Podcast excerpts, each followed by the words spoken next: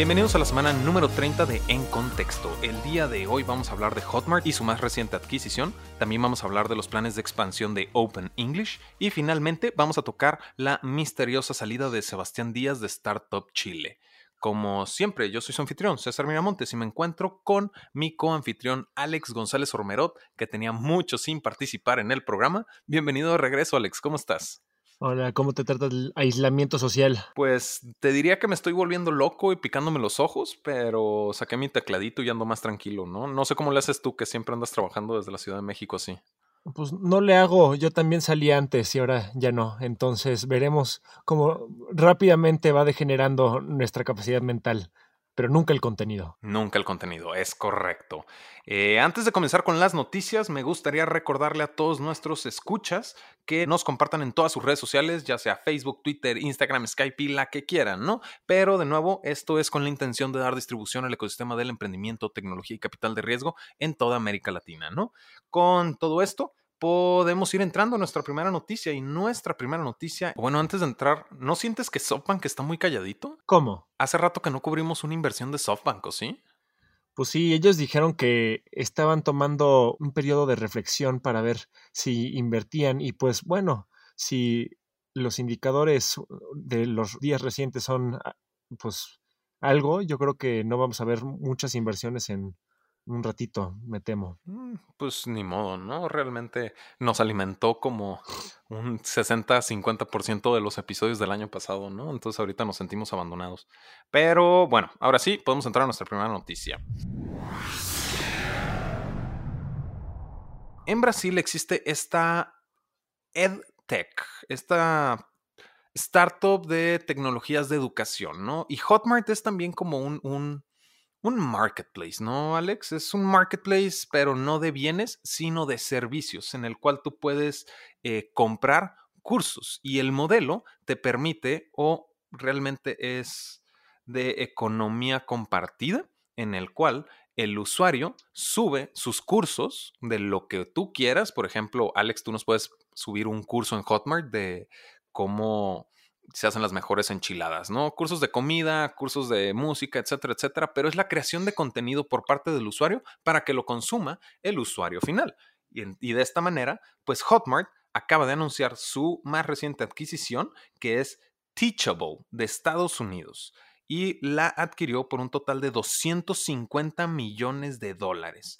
A todo esto, Teachable tiene el mismo formato, ¿no? También el crear contenido para vender estas clases y adicionalmente que otras personas paguen por tu curso, ¿no? Ambos tienen el mismo modelo, el único enfoque que cambia es que Hotmart, su mantra es vivir de tu pasión, mientras que el mantra de Teachable es empoderar creadores en convertir su conocimiento en una entrada. Y pues con todo esto hay una, pues no fusión, es más bien una adquisición de Hotmart para Teachable, en el que Teachable va a seguir trabajando de manera independiente, pero ya como parte de Hotmart. Y ambos se van a beneficiar porque tanto Teachable de Estados Unidos va a lograr alcanzar el mercado latinoamericano y europeo, que es donde ya opera Hotmart, y Hotmart va a lograr extenderse a Estados Unidos, ¿no, Alex? Claro, a mí se me hace interesante cómo yo prejuiciosamente tal vez lo hubiera esperado al, revés simplemente por el branding. Yo conocía bastante bien a Teachable por podcasts, por patrocinios de gente que trabaja en YouTube. Ubicaba muy bien la marca Teachable. Entonces, por eso yo sospecho que también no han deshecho la empresa y, y no la ha consumido Hotmart, sino que dejan que existan como un ente, al menos en términos de branding, separado, porque es una marca bastante bien conocida, al menos en Estados Unidos. Sí, yo, yo, yo, yo no había escuchado de Teachable ni de Hotmart, ¿eh? de manera de manera personal, igual estoy un poquito perdido, pero nada más para clarificar, es que el modelo de Teachable y Hotmart, si bien son prácticamente lo mismo en su función para el consumo del usuario, eh, su manera de remunerar es diferente y está medio, está atractivo esto, ¿no? Ver, ver las diferentes maneras en las que los emprendedores han resuelto sus problemas, ¿no? Eh, o cómo cobrar, ¿no? Porque, por ejemplo, para Teachable es una suscripción, ¿no? Y dependiendo de la suscripción es lo que obtienes como creador de contenido. Obviamente, como usuario final, pues tú decides qué curso vas a comprar, ¿no? Pero para Hotmart, Hotmart lo que te cobra es un 9.9% del costo de tu curso más 0.5 dólares. Con todo esto, pues me llama ahí un poquito la atención algo muy interesante sobre todo de lo algo de lo que menciona Teachable al momento de anunciar esta adquisición es que Hotmart tiene un tamaño tres veces más grande que Teachable, ¿no? Yo no conocía ninguno, como te lo comento, pero Hotmart tiene bastante tracción sobre Teachable. De hecho, estaba revisando y al parecer Teachable tiene todavía está operando sobre pérdida e incluso su última evaluación en 2018 fue de 134 millones de dólares, ¿no? 2018, dos años después, ya fueron adquiridos por 250 millones de dólares, ¿no? Entonces, se me hace interesante cómo ya no es una startup extranjera que consume a una startup latina para poder expandirse, sino todo lo contrario, la startup brasileña que es Hotmart está adquiriendo talento estadounidense para ellos mismos expandirse, ¿no? Cómo están cambiando las reglas del juego, ¿no? Sí, y además, pues yo creo que hay que esperar a ver que cambien aún más, porque las pérdidas que estaban sufriendo son de apenas 2 millones de dólares. Eh, estoy hablando de Teachable, pero claro, eso es menos de el menos del 2% de la evaluación de la empresa, por eso es sustentable. Claro, ahora que estamos en un mundo de bajo crecimiento que está a punto de entrar en recesión y tal vez depresión si todo sigue como va, puede que veamos que estas empresas que apenas están, digamos, entrando en números negros o apenas están en un poquito de números rojos, puede que eso de repente vaya de ser una cosa mm, ligeramente atractiva a un problema fuerte. La capitalización de estas empresas depende mucho de poder sacar fondos de fondos capitalistas de riesgo que yo creo que van a estar mucho más reticentes en la economía actual. Por otra parte, son los balances que conllevan estas crisis económicas, estos impactos macroeconómicos, es que pues con la caída precipitosa del dólar, puede que valga aún más la pena invertir en reales. Por ejemplo, los reales han caído bastante frente al dólar, puede que sea de repente una inversión atractiva invertir en Brasil. Pero bueno, pues qué bueno que hicieron la, compra hace poco, porque sí, el real está, está sufriendo bastante. Bueno, obviamente Hotmart eh, tramita en dólares, pero se me hace interesante ver cómo de un día a otro puede cambiar todo el panorama. No, y sobre todo ahorita este modelo en el que todo, la creación del contenido y el consumo del contenido de Hotmart y de Teachable son en casa, ¿no? Y ahorita con la cuarentena mundial que está existiendo en este momento, pues son modelos que siento que no se van a ver afectados como por ejemplo la industria del entretenimiento con los conciertos y todo esos que se detienen, ¿no? Pero para EdTechs en específico, creo que le pueden sacar bastante ventaja a la situación actual eh, a nivel mundial, ¿no? Sí, sin duda, digo, en todas las crisis hay ganadores. Aquí habrá que ver exactamente quiénes son los ganadores a mediano y largo plazo, porque por ejemplo, puedes ver que, pues, no sé, podrías decir que las industrias farmacéuticas salen ganando, pero también, pues en varios países ya amenazaron con confiscar sus bienes, o sea, eh, a nivel capitalista puede que no esté tan atractivo ver a ciertas farmacéuticas o productoras de, productos farmacéuticos. Sin embargo, pues yo no le veo una parte mala al mundo de la educación remota. Estamos hablando de dos cosas que son tendencias a largo plazo y muy específicas al momento. Estamos hablando aquí en el caso de Hotmart de un software como un servicio que trata con servicios, o sea que nada entra al mundo, digamos, real, todo es de ser humano a ser humano de manera remota, no hay, no hay bienes que intercambian manos, que ya en un mundo en cuarentena es un enorme plus. Pienso mucho en gente como Rappi, como como Uber Eats, que la gente dice que está teniendo un auge, pero por supuesto, si el gobierno de repente te pone en cuarentena estricta, se acabó salir al restaurante vicariamente, digamos, por medio de Uber Eats o Rappi y de repente no se ve tan atractivo, pero no le veo para abajo a, al software como un servicio como Hotmart que tramita en otros servicios. No, exacto. Y aparte, pues realmente este modelo es algo que circula mucho en redes sociales, ¿no? Al momento de que quieren inspirar a los emprendedores cuando hablan de que Airbnb es la cadena hotelera más grande del mundo y no tiene ni un solo hotel, ¿no? Y Uber es la empresa de transporte más grande y no tiene ni un solo vehículo, ¿no? Y cosas de este estilo, ¿no? Entonces, realmente al momento de que hablamos de que Hotmart meramente presta la plataforma para facilitar la creación de contenido y el consumo de este mismo contenido, puede ser un modelo bastante atractivo y bastante interesante que... Pero aquí debo insistir que tienes toda la razón. En un mundo normal, en donde pues hay libre movimiento y lo que quieras. Sí, qué padre que Airbnb no tenga ni una cadena de hoteles o que Uber no tenga ni un solo coche, pero necesitan esta red física de coches. Entonces, dependen mucho de la realidad en el piso, que es un poco estos debates que hemos visto en, pues, a lo largo del tiempo antes del coronavirus, los taxistas, los derechos laborales de los rapitenderos sí, aunque no sean dueños, sí son corresponsables de alguna manera. Y aquí, digamos, el coronavirus se lo está ilustrando perfectamente. Sí, no eres dueño de ninguno, pero mira cómo le va a tu modelo de negocios cuando te quitamos todo eso de repente. Por eso insisto que Hotmart se me hace muy interesante. Todo pasa desde casa y aquí el capital es el capital humano y ya, no necesitan capital, digamos, bienes capitales, como es el término económico formal.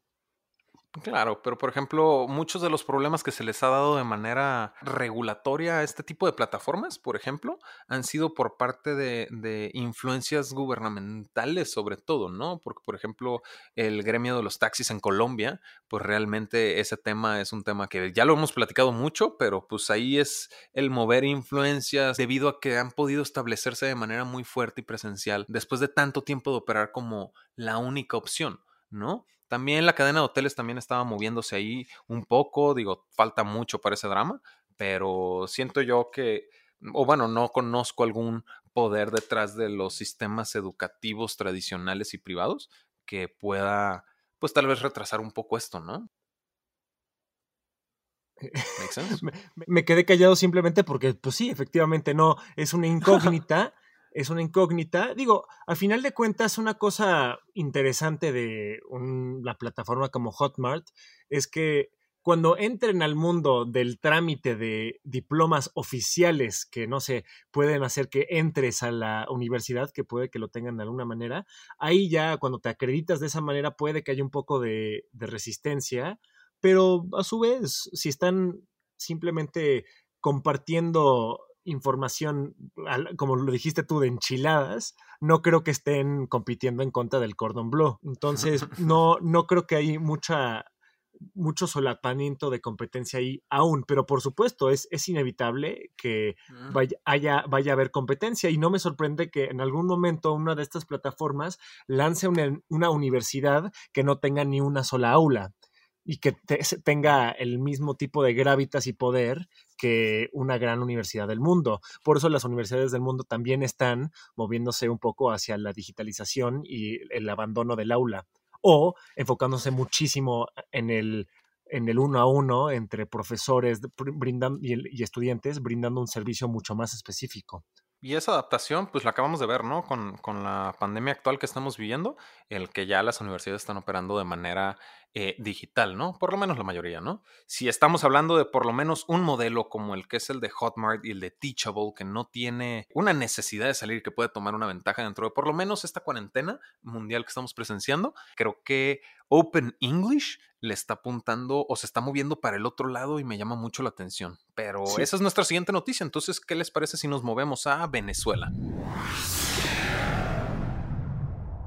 En Venezuela. ¿Por qué Venezuela? Para empezar, Open English es una startup que ya tiene su sede en Estados Unidos. Sin embargo, su fundador es Andrés Moreno, nacido en Caracas, Venezuela. Originario de Venezuela, originario de Latinoamérica, vale la pena hablar de su emprendimiento en este programa, ¿no? Sí, sin duda. ¿Qué está pasando con Open English? Open English tiene este modelo también de educación virtual en el que prometen o garantizan unos profesores de habla nativa americana para aprender el idioma inglés.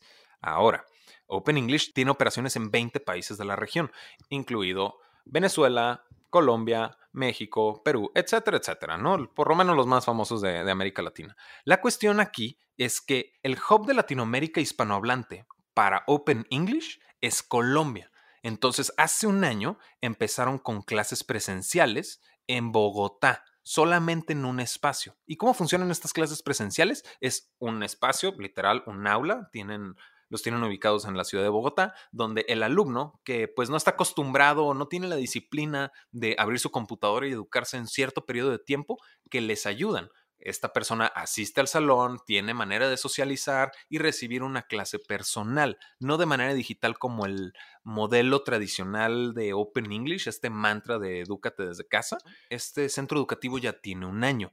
Y pues con todo esto ya van a empezar a expandir este plan, ¿no? Al parecer les está funcionando. Y pues ahora lo van a implementar en los siguientes 30 días, cuatro nuevos centros en la ciudad de Bogotá. Pues estamos hablando de que pues con la pandemia que estamos presenciando, el apuntarle a los siguientes 30 días, que es donde estamos buscando prevenir todo, y el implementar cuatro nuevos centros de educación presencial. No sé qué tan acertado vaya a ser ese movimiento, ¿no? Definitivamente no estoy en la mesa directiva como para tomar decisiones y de seguro hay una justificación, un fundamento para esto, pero por lo menos al momento actual que estamos viendo, no sé, no sé tú qué opinas, Alex hay que verlo un poco más estratégicamente. Aquí las tácticas cambian de día a día.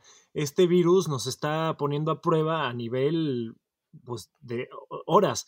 Por ejemplo, una cosa que me sorprende mucho es que ahora estamos teniendo conferencias mañaneras, como tenemos en México, pero en Inglaterra, en Estados Unidos. Entonces, la manera de hacer las cosas está cambiando de día a día y también, pues, van a tener que adaptarse los ejecutivos de Open English. Esto sin duda es una cosa que estaban planeando desde hace rato. Van a ver qué tan lejos pueden ir antes de que lo cierren, que pues, podría ser pronto.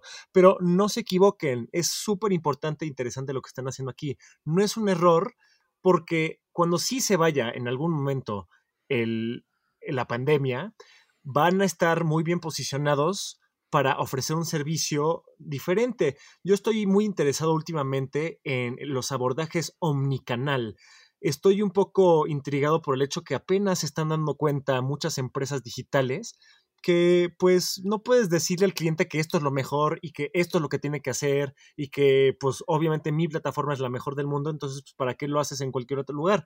Como nos dimos cuenta en Finance Disrupted eh, y el fintech en Latinoamérica, hay gente que sí aprecia mucho poder ir a un cajero y no tener una app. Y seguramente, como lo estamos experimentando ahorita en la cuarentena, hay mucha gente que trabaja mucho mejor en una oficina que en su casa. Entonces, pues yo creo que lo que están haciendo es, con este abordaje omnicanal, están abriéndole las posibilidades a quien sea, seas como seas, para poder aprender inglés y consumir su producto. Sí, tienes toda la razón, porque digo, igual y tal vez lo estoy viendo de una manera muy limitada, donde el final del mundo es en 30 días que planean implementar estos nuevos cuatro centros, ¿no? Porque el plan a largo plazo involucra eh, expandirse a Santiago de Chile, expandirse a Lima, Perú, expandirse a Ciudad de México, de México, pero pues sí, tienes, tienes toda la razón, nada más es probable o tal vez este, esta misma crisis que está sucediendo pueda afectar los resultados que los hagan decidir si sí se van a expandir o no, o probablemente extiendan más el periodo de tiempo para, para, para expandirse, ¿no? Pero sí, tienes toda la razón, no es algo que, o por lo menos al día de hoy, no es algo que, que sea una nueva norma, ¿no? Y con todo esto, pues realmente ya podemos pasar a nuestra última noticia. Y nuestra última noticia es en Chile.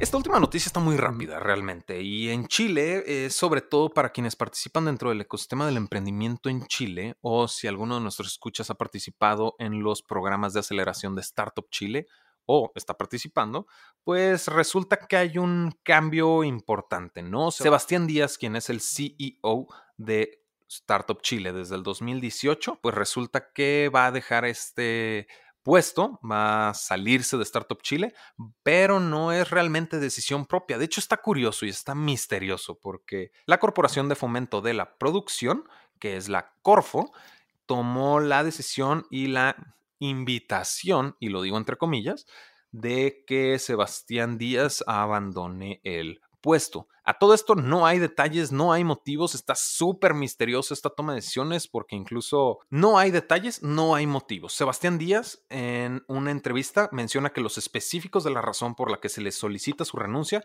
no le son claros. Entonces está medio curiosa esta parte después de dos años de fungir como CEO, ya que esta solicitud la está haciendo la Corfo, no lo está haciendo el mismo Startup Chile. Sebastián Díaz ya firmó incluso su renuncia, ¿no? Pero él mismo dice que los motivos hay que preguntarle a Corfo, ¿no? Él no da tantos detalles, ¿no? Y está medio misterioso esta, esta cuestión, porque pues quien va a entrar como, digamos, interino, líder interino de, de Startup Chile, va a ser Ángela Romo, también que es parte de Corfo. Y pues realmente esa es toda la noticia como tal, pero yo entro a esta parte de faltan datos, falta información, hay algo detrás que no se ha compartido que debe de ser muy importante. Siento que tu postura es muy acertada, César, porque al no tener información de una posición tan clave y tener tan intempestivamente una decisión así, significa que hay un dato clave importantísimo que estamos obviando aún y por lo tanto, pues vale la pena reportar la noticia por su trascendencia, pero también no vale la pena especular como medio serio, simplemente porque claramente hay algo importante tras bambalinas que en su momento se va a revelar, pero no pertiene a este momento discutir más allá de lo que sabemos puntualmente. Sí, es súper acertado de tu parte porque de hecho ya estamos haciendo esta investigación para saber de incluso quién va a ser la siguiente cabeza de Startup Chile, porque ni siquiera lo han anunciado, ¿no? El tentativo de la decisión es para marzo 20, que es prácticamente el día de mañana, porque el día de hoy es jueves. Pues con todo esto, es la noticia, es importante para quienes están en Chile, estén conscientes de esto y pues los vamos a seguir manteniendo actualizados, ¿no? Exactamente, en cuanto salgan más noticias o más información sobre lo que hay detrás de la salida de Startup Chile de Sebastián Díaz, los tendremos informados en cuanto antes. En cuanto antes. Y con todo esto realmente hemos cubierto las noticias más importantes en el mundo del emprendimiento, tecnología y capital de riesgo en América Latina. El día de hoy es jueves. Nos vemos el siguiente martes con más información, más contenido de este gran ecosistema. Como siempre, yo soy César Miramontes. Yo soy Alex González Ormedo.